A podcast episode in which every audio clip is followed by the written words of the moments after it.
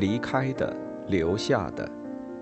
作者：艾莱娜·费兰特，翻译：陈英。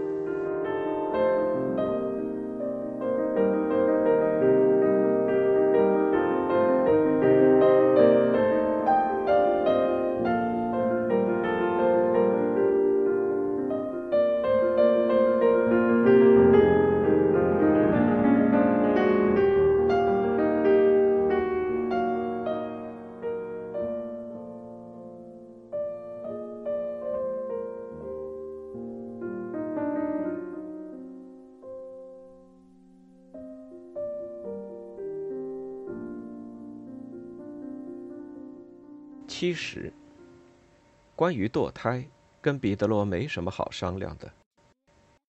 我再生一个孩子给他，他很高兴，但我很怕再经历一次那个过程。单是听到“怀孕”这两字，就让我胃疼。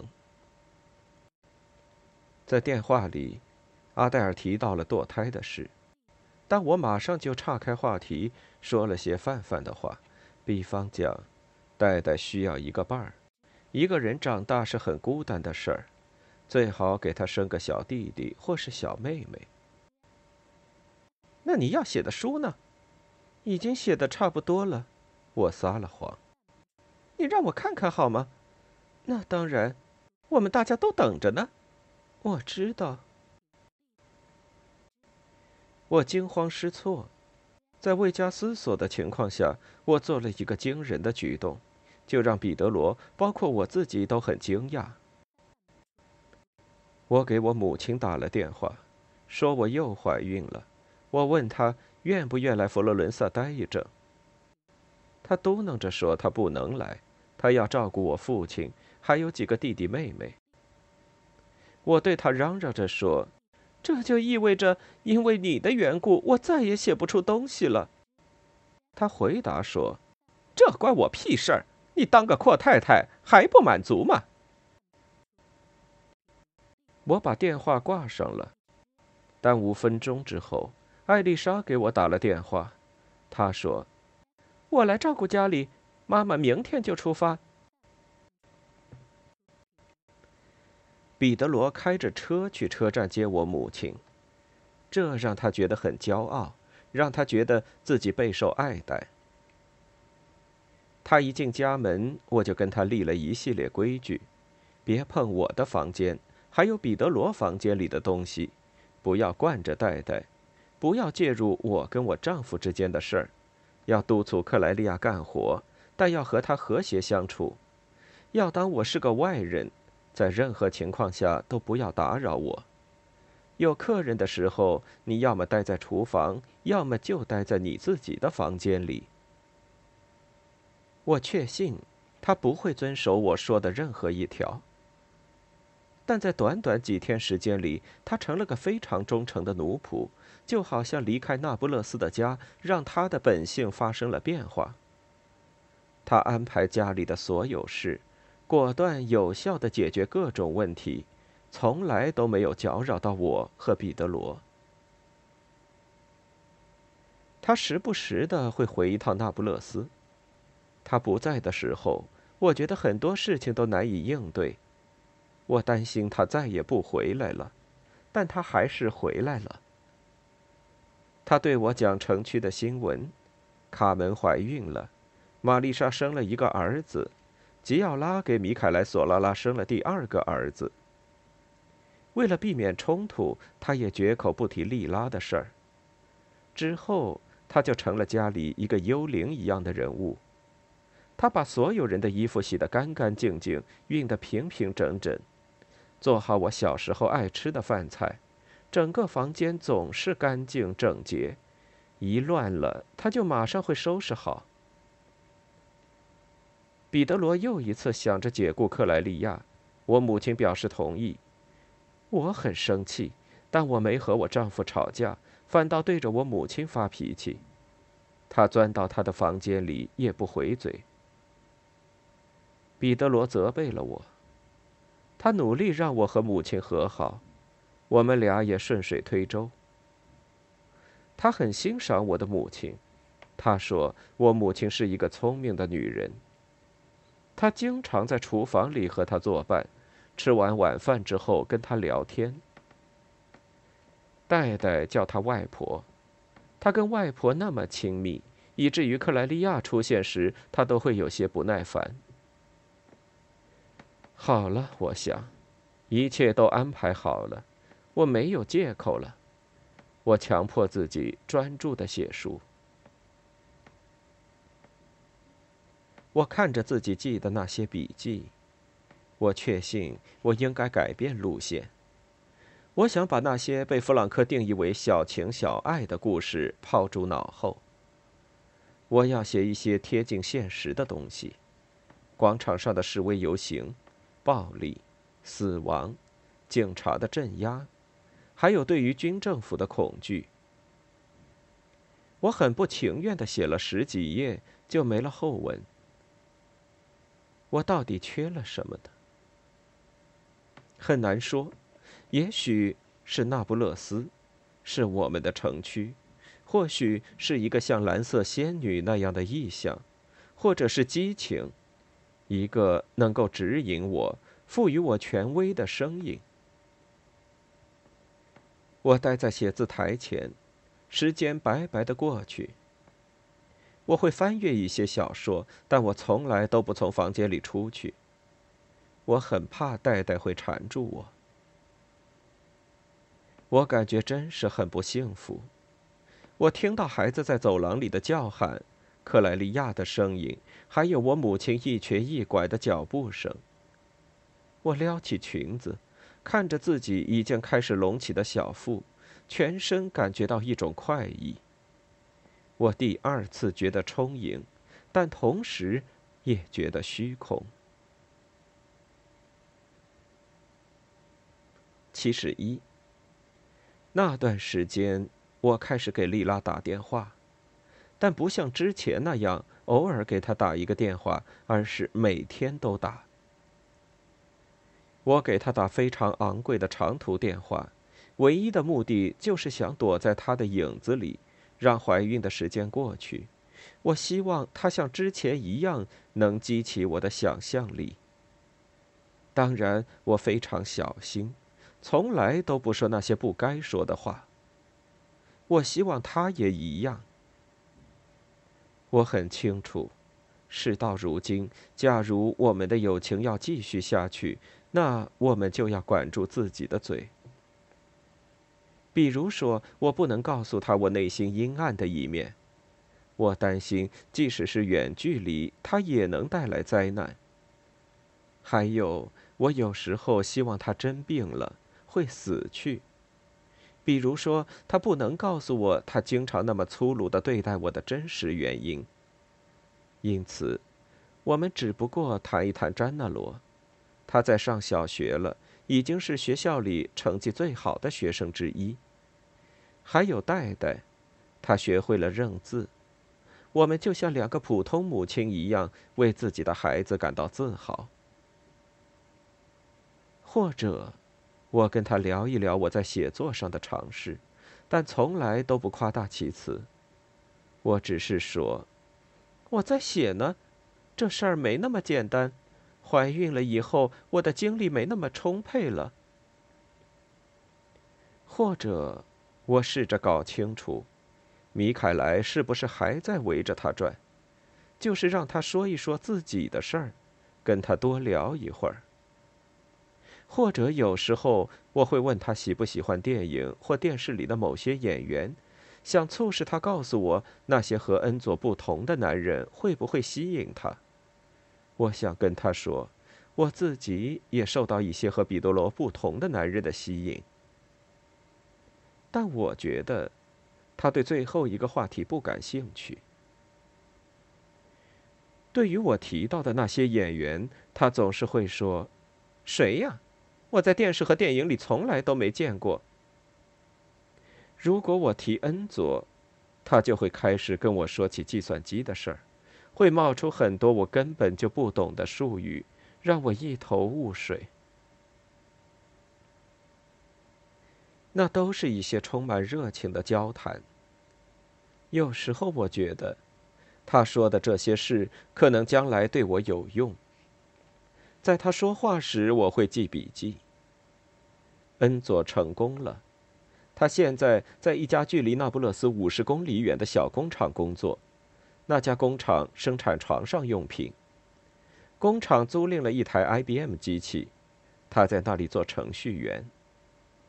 你知道是什么工作吗？他要把那些工序变成程序。那台机器的主机有三个门的衣柜那么大。内存是八 KB，机子热得不得了，莱农，你简直就无法想象，计算机比火炉还要热，那都是极端抽象的东西，混合着汗水和臭气。他跟我谈到了铁酸盐内核，还有电缆穿过铁环，电压决定了旋转，零或是一，一个环就是一个比特。八个环一组代表一个字节。一提到恩佐，莉拉就说个没完没了。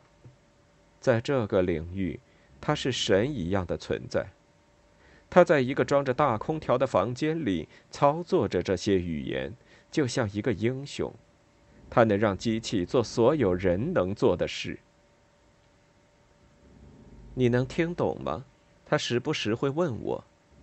我很心虚地说：“我懂，但我真不知道他在说什么。”我感觉他也发现我一点都不懂，这让我很羞愧。在我打的这些长途电话中，他一次比一次热情高。恩佐现在每个月可以赚到十四万八千里拉，十四万八千呢，就是那么多，因为他很厉害。他是我遇到的最聪明的男人，他很能干，脑子很好使，很快就成了公司必不可少的人。恩佐让公司也雇佣他作为他的助手。这就是最大的新闻。莉拉又开始工作了，这次她很喜欢自己的工作。她说：“莱农，恩佐是领导，我是助理。”我让我的母亲来照看詹纳罗。有时候，我甚至让斯特凡诺照看詹纳罗。我每天早上都会去工厂。我跟恩佐一点一点的研究这个公司。我们和那些职员的工作一样，我们研究要把什么东西输入电脑。我们做了很多突破，做那些财务动态。我们在发票上印标签。验证学徒的记录本、出勤的卡片，然后把所有的东西都变成模式和卡片。是的，是的，我也做打孔的。我跟其他女人一起做，他们给我八万里拉，十四万八千加上八万，我们俩一共挣二十二万八千里拉来弄。我和恩佐现在是有钱人了，过几个月就会更好。因为老板发现我很能干，想对我进行培训。你看我现在的生活，你高兴吗？七十二。有一天晚上，是他给我打的电话。他说他听到了一个糟糕的消息：达里奥被打死了，就在学校门口的耶稣广场上。达里奥是工会成员，就是他之前提到过的学生，在索卡沃工厂门前散发传单的那个男孩。我能感觉到他非常担忧。他跟我谈到了笼罩在城区和整个城市的乌云。发生了很多的暴力事件。他说，这些斗殴事件的背后是法西斯分子吉诺。在吉诺的背后，则是米凯莱·索拉拉。他在提到这些名字时，充满了新仇旧恨，就好像在这些事情的背后，还有很多他没有说的事儿。我想，他怎么能那么确信这是他们干的？也许他还跟法院路上的那些学生保持着联系。也许他的生活不仅仅是和恩佐研究计算机。我一直在听他说话，没有打断他。他还像往常一样，把任何事情都讲得绘声绘色。他对我说了很多细节。他说，有一批黑山党出动了，他们从小学对面的新法西斯党的分部出发，在雷蒂费洛区散开，来到市政府广场，走上沃美罗。他们用刀子和铁棍袭击共产党成员。帕斯卡莱有两次也遭到了袭击，他们把他的门牙打掉了。有一天晚上，在大门口，恩佐和吉诺本人打了起来。他停了下来，换了一种语气。他问我：“你记不记得小时候我们城区的氛围？”那时候更糟糕，可能同样可怕。他提到了他的公公唐阿奇勒，那个放高利贷的法西斯分子，还有佩鲁索那个木匠。那是发生在我们眼皮底下的事儿。从那时候起，我们慢慢的回到了那个时代。我想起了一些细节，他提到另一些。最后。莉拉的句子越来越绘声绘色，她像小时候一样讲起了唐阿奇勒被杀的情景。里面有一些事实片段，也有很多是他的想象。阿奇勒的脖子上挨了一刀，血溅得很远，溅到了一面铜锅上面。像之前一样，他还是认为这不是那个木匠干的。他说：“按照他的想法。”当时的法律就像现在的法律一样，总是停留在表面上，所以判定是那个木匠干的。最后，他感叹说：“谁能保证这是卡门和帕斯卡莱的父亲干的呢？谁能说那个凶手是一个男人还是女人呢？”就像我们小时候玩的游戏，我们简直就是一唱一和的好搭档。我的声音也越来越兴奋，我感觉我们以前的这两个小姑娘，现在的两个成熟女人，正在一起揭开二十多年来从未揭开的一个谜底。他说：“你想想，那次谋杀真正的获利的人是谁呢？是谁取代了唐阿奇勒，成了放高利贷的头号人物呢？是啊，是谁呢？”我们异口同声的得到了答案。唯一获利的，是那个拿着红本子的女人曼努埃拉·索拉拉，马切洛和米凯莱的母亲。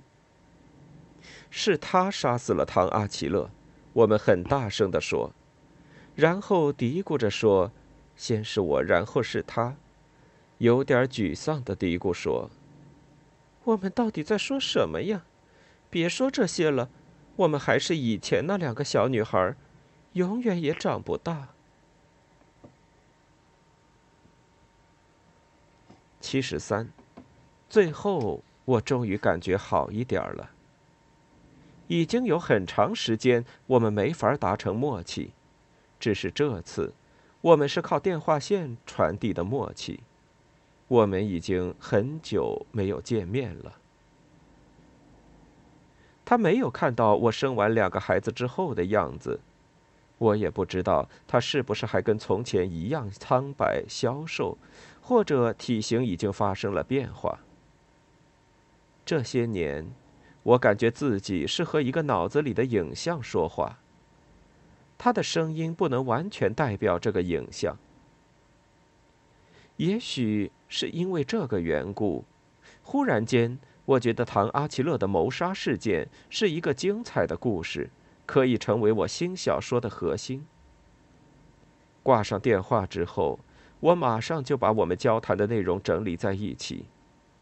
我重新构建了莉拉提醒我的那些事，把过去和现在混合起来，从可怜的达里奥的被杀，到那个放高利贷的人的惨死，一直到曼努埃拉·索拉拉。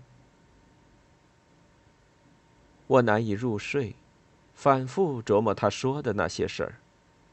我越来越清楚的觉得，我可以通过这些材料讲述一个故事。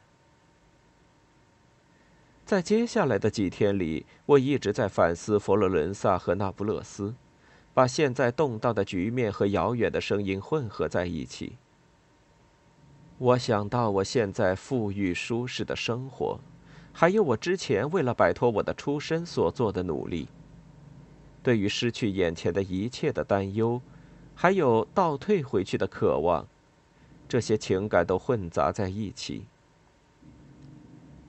我翻来覆去的想了很久，我越来越确信，可以把这些事写成一本书。我非常费力的思考，同时勾起了很多痛苦的回忆。我在本子上写满了笔记，构建了一个暴力的情节。把近二十年里的事都联系起来。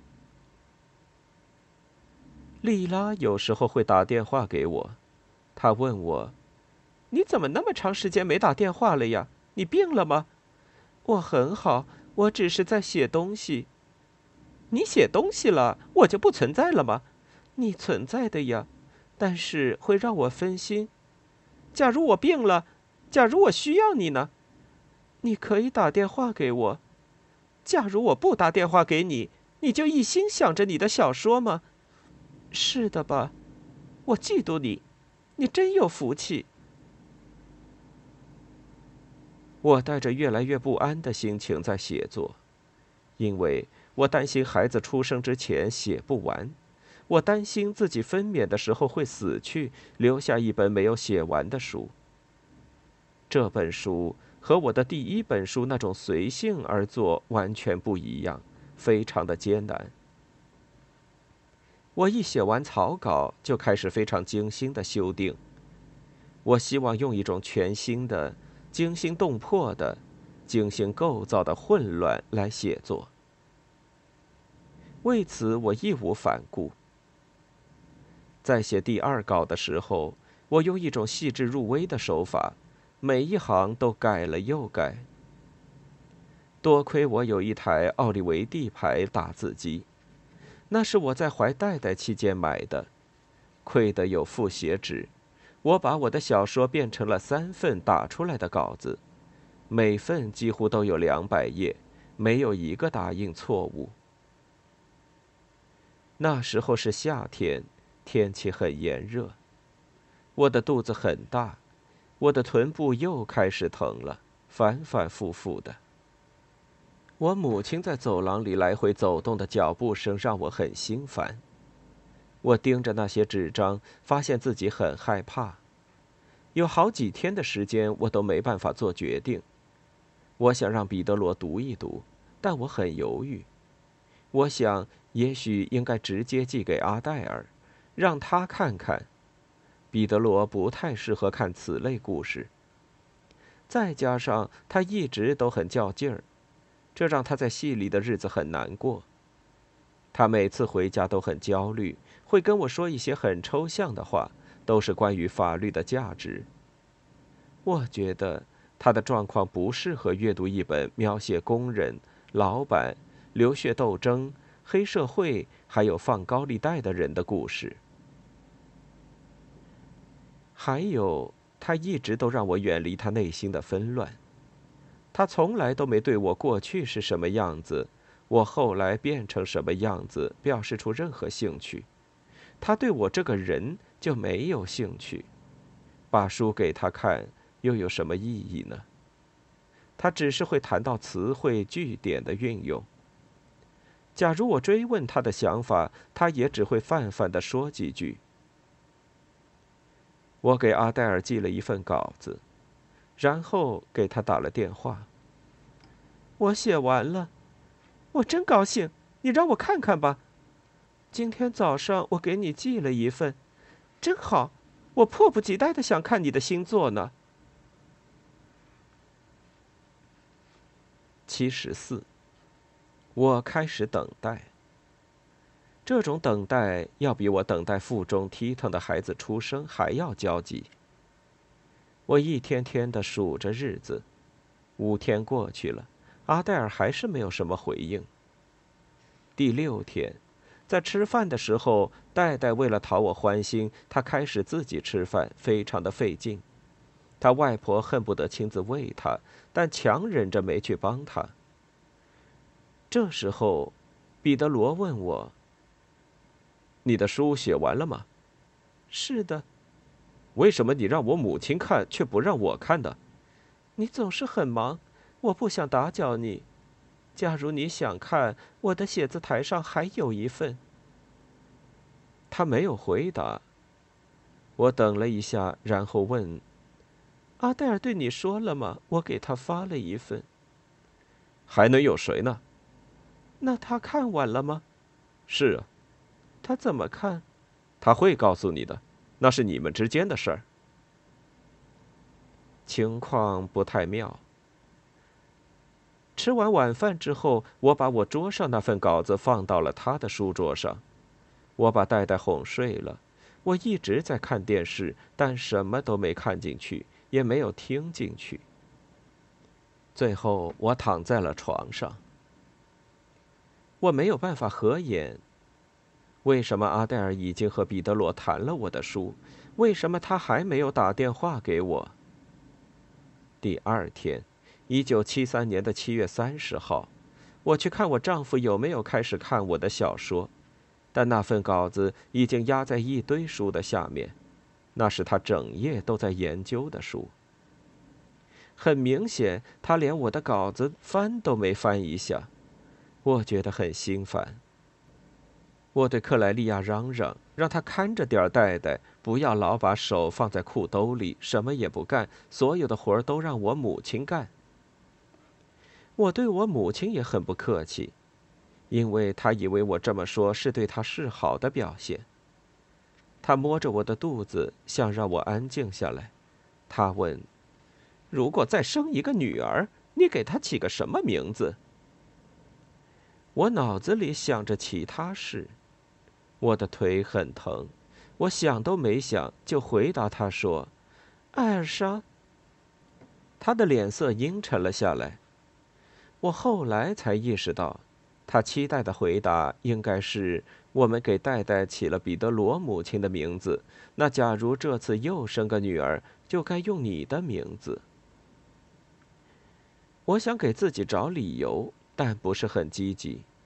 我说：“妈，你想想看，你的名字叫伊玛可拉塔，我没办法给我女儿叫这个名字，我不喜欢。”他嘟囔了一句：“为什么？艾尔莎就更好听嘛。”我说：“艾尔莎就像艾丽莎，是我妹妹的名字，你应该感到高兴才对。”他再也没有说什么。我当时对一切都感到厌烦，天气越来越热，我总是汗流浃背，肚子又很沉重，让我无法忍受。我也无法忍受自己一瘸一拐的，一切。都叫我无法忍受。终于在吃午饭之前，我给阿黛尔打了电话。他声音里没有往常那种戏谑，他话说的很慢，语气有点沉重。我感觉他说每一个字都很吃力。他用一种绕来绕去、模棱两可的话表示那本书不怎么样。我试着捍卫那本小说，他不再说客套话来掩饰，而是变得非常直接。他说：“里面的女主人公很讨厌，没什么突出的人物，只有一些模糊的影子。书中的情节和对话都是套路。小说想写的时尚一点，但显得很凌乱。故事里的仇恨让人很不舒服，结尾也很粗糙。”有点意大利式西部小说的味道，不能体现你的智慧、文化和天分。最后，我只能闭口不言。我一直在很仔细的听着他的批评。最后，他总结说：“上一本小说是活生生的、崭新的，但这本小说内容很陈旧，用那么精心的语言写成，看起来却很空洞。”我小声说：“或许出版社的人会宽容一点儿。”他的语气变得很僵硬，回复说：“假如你想发给他们看看，你可以试试，但我确信他们不会认为这本书值得出版。”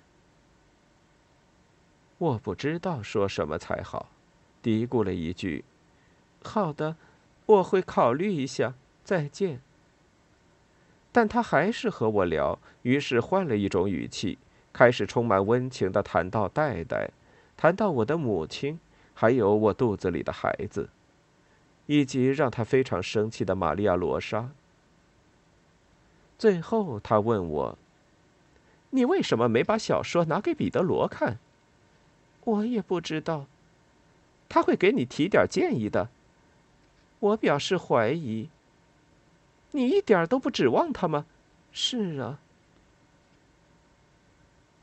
在通完电话之后，我把自己关在房间里，感觉非常绝望。这是一件让人备受屈辱的事，我没法忍受。午饭我几乎什么都没吃，尽管天气很热，我还是关着窗户睡觉。下午四点的时候，我感到第一阵阵痛。我没有告诉我的母亲。我带上自己事先准备好的包，坐到汽车方向盘前，向诊所开去。我希望自己死在路上，我和我的第二个孩子。但一切都很顺利。我感到一阵阵剧痛。在几小时之内，我又生了一个女儿。第二天早上，彼得罗就开始说要给这孩子起我母亲的名字，他觉得我母亲那么辛苦，这是应该的。我当时心情很坏，我一再重申我对信守这样的传统感到厌烦。我说这孩子的名字已经定了，叫艾尔莎。从诊所回到家里，我做的第一件事就是给丽拉打电话。我没有跟她说我刚生了孩子。我问她，我能不能把那本小说发给她？有几秒钟，我只听到她轻盈的呼吸。最后他说：“等出版之后我再看吧。我现在就需要你的看法呀！我已经有很长时间没看书了，莱农。我已经不知道该怎么读书了。我不行的。”算是我求你了，之前那本你就直接出版了，为什么这本不行？因为上次我没觉得那是一本书。我只能告诉你，我喜不喜欢？可以呀，这已经够了。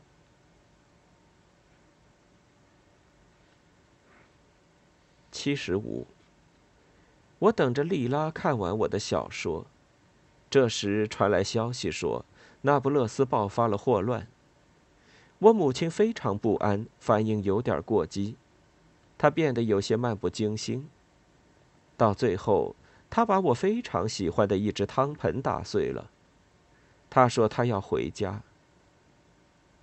我马上察觉到，他的这个决定，如果说霍乱是一个原因，那我拒绝给我的二女儿用她的名字，也是一个重要原因。我试着挽留他，但他还是离开了。那时候我刚生产，还没恢复，而且腿疼也没好。他再也受不了在我身上花费一个月又一个月的时间。我又是一个那么没良心、对她很不尊重的女儿，她更乐意和她的丈夫还有几个好孩子在一起，面对染上霍乱的风险。一直走到门口，他还是按照我对他的要求，没有嚷嚷，也没有抱怨，也没说我什么，完全不动声色。他很乐意让彼得罗开车送他去火车站，他感觉他的女婿很爱他。我想他一直都忍耐着，可能不是为了让我满意，而是为了不在我丈夫面前丢脸。他和戴戴分开时非常难舍，在楼梯间，他用费力的意大利语问孩子：“外婆要走了，你难过吗？”代代觉得外婆的离开是一种背叛，他没声好气地说：“不难过。”我生母亲的气，但我更生自己的气。几小时之后，出自一种自我毁灭的狂热，我把克莱利亚解雇了。彼得罗觉得很惊异，但他也很警惕。我厌烦地说。代代有马雷马口音，现在加上我母亲的那不勒斯口音，已经让人受不了了。我要成为家里的主人，要亲自带孩子。实际上，我觉得充满愧疚。我要惩罚我自己。我沉迷于一种绝望的想法，就是我会被两个孩子、家里的活儿，还有我疼痛的腿累垮。我坚信艾尔莎肯定会像戴戴那样让我度过非常恐怖的一年，但也许是因为我对于照顾婴儿已经有了经验，也许是我已经接受自己是个糟糕的母亲，我不强求完美，结果孩子却顺利的开始吃奶，每次都安安静静吃上很长一段时间，然后睡很久，结果是我也会睡得很长。刚回家的那几天，让人惊异的是，彼得罗会把家里打扫得干干净净，去买东西做饭，给艾尔莎洗澡、哄戴戴。外婆走了，又多了一个小妹妹，这让他有点不知所措。我的腿部疼痛也忽然就好了，我感觉比较平静。一天午后，我在床上躺着。半梦半醒之间，我丈夫过来叫醒我说：“你那不勒斯的朋友打电话找你。”我便跑去接了电话。莉拉跟我谈了很久关于彼得罗的事，她说她迫不及待的想认识彼得罗本人。我有点漫不经心的听着，对不属于他父母那个世界的所有人，彼得罗都很亲切。莉拉在顾左右而言他，说了很久。我觉得他愉快的语气里隐藏着不安。我差不多要对着他喊叫了。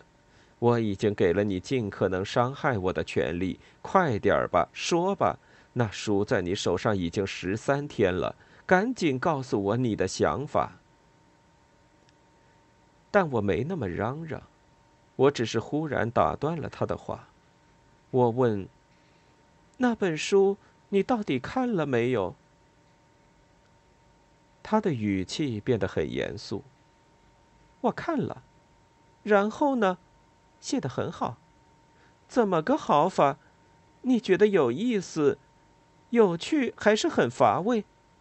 我觉得有意思，是有点意思，还是非常有意思？非常有意思。为什么呢？故事很有意思，让人很想往下看。然后呢？然后什么？我有点不耐烦了。我说：“莉拉，我必须知道我写的这些东西怎么样。没有任何人可以告诉我，除了你。我正在说呀，你没说实话，你在骗我。以前无论谈什么事情，你从来都没这么肤浅过。”他沉默了很长时间。我想象他翘着二郎腿，坐在一张难看的小桌子旁，桌子上放着电话。也许他和恩佐刚上完班回来，詹纳罗正在不远的地方玩耍。他说：“我已经告诉过你了，我不会读书了。这不是问题所在，问题是我需要你，但你却一点儿也不在意我。”他又沉默了好一会儿，嘟囔了一些我听不懂的话，也许是一句骂人的话。他用一种不留情面、带着怨恨的语气说：“我做一份工作，你做另一份工作，你能指望我给你提什么建议呢？你是上过学的，你知道书该怎么写。”后来。他的声音忽然变了，几乎是叫喊着说：“你不该写这些的，莱农，这不是你。你让我看的那些东西一点都不像你。这是一本非常糟糕、非常糟糕的书。之前那本也很糟糕。他说的很快，有点哽咽，上气不接下气，就好像他轻盈的呼吸忽然变得沉重，凝结在了一起，没法从他的喉咙出入。我感到胃里一阵痉挛，肚子很疼，而且疼痛一直在加重，并不是因为他所说的话，而是因为他说这些话的方式。他在啜泣吗？我很不安地说：“丽拉，你怎么了？平静一下，深呼吸。”但他没有平静下来，他真的在抽泣。我听到他的抽泣里充满痛苦。他说：“莱农，很糟糕，非常非常的糟糕。第一本书也是，那本卖了很多册的书，让我成功的书。关于那本书，他一直什么都没说。